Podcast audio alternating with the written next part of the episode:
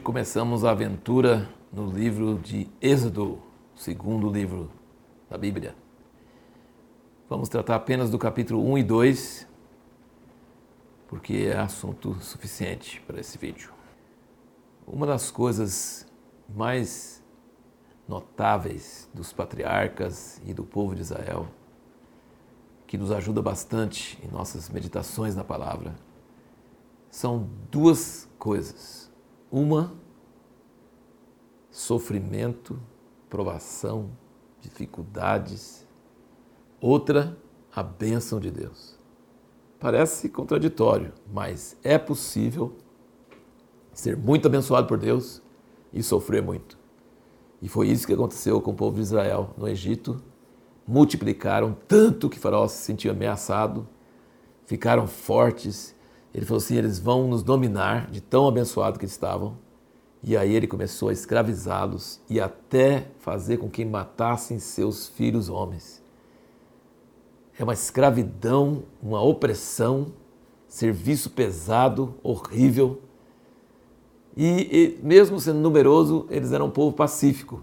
E nós percebemos isso até no Holocausto, aconteceu no século passado.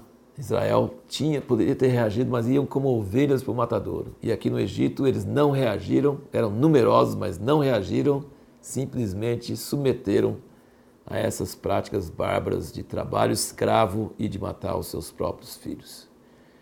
Deus tinha um propósito, Deus sabia disso, já tinha falado com Abraão, Lá em Gênesis 15 ele fala que seu, seus descendentes vão ficar muitos anos no Egito e vão sofrer, depois vou tirá-los de lá. Deus é estrategista, ele sabia disso. E se não fosse essa opressão, Israel teria se miscigenado com os egípcios e deixado de ser uma nação. A perseguição é terrível, mas ela teve um propósito no plano divino de manter Israel separado como um povo que não se misturasse com os egípcios. Isso mostra também a estratégia de Deus na história. Outra coisa muito preciosa que nós vemos no fim do capítulo 2 é que Deus fala que ele ouviu o clamor dos filhos de Israel.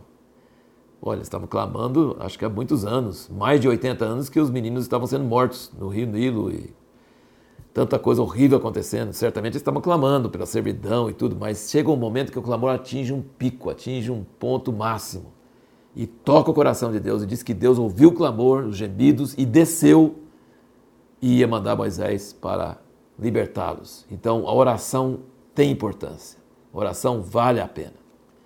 Interessante que Deus planeja as coisas, Deus tem a grande estratégia e no mesmo, ao mesmo tempo ele também se envolve emocionalmente, diretamente com cada coisa.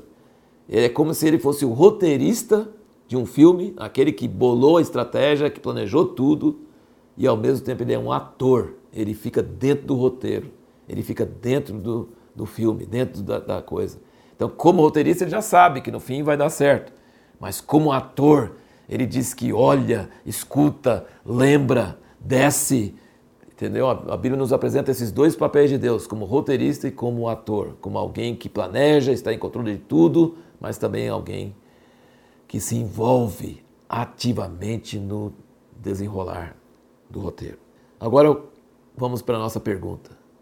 Deus mandou as parteiras matar os meninos homens. Eles desobedeceram a autoridade. Nem sempre você deve obedecer à autoridade. Quando a autoridade manda fazer uma coisa errada contra Deus, você deve desobedecer. Deus não gosta de rebeldia, mas você pode ser submisso e desobediente, porque Deus é superior a uma autoridade que manda fazer coisa errada. Então Deus abençoou as parteiras. E ainda mais, elas mentiram para Faraó. Eles disseram que as hebreias davam luz antes delas chegarem. Foi mentira. E ali, em capítulo 1 Êxodo, diz que Deus gostou e Deus abençoou elas por causa dessa mentira que eles fizeram. Deus gosta de mentira? Não. Nós estamos dizendo que a mentira é uma coisa boa? Não. Mas se for para salvar vidas, que é o caso aqui, Deus abençoou elas com isso. Um exemplo disso é a história de alguém que estava na, em Amsterdã no, no, no, no tempo do Holocausto, Corrie ten Boom, refúgio secreto.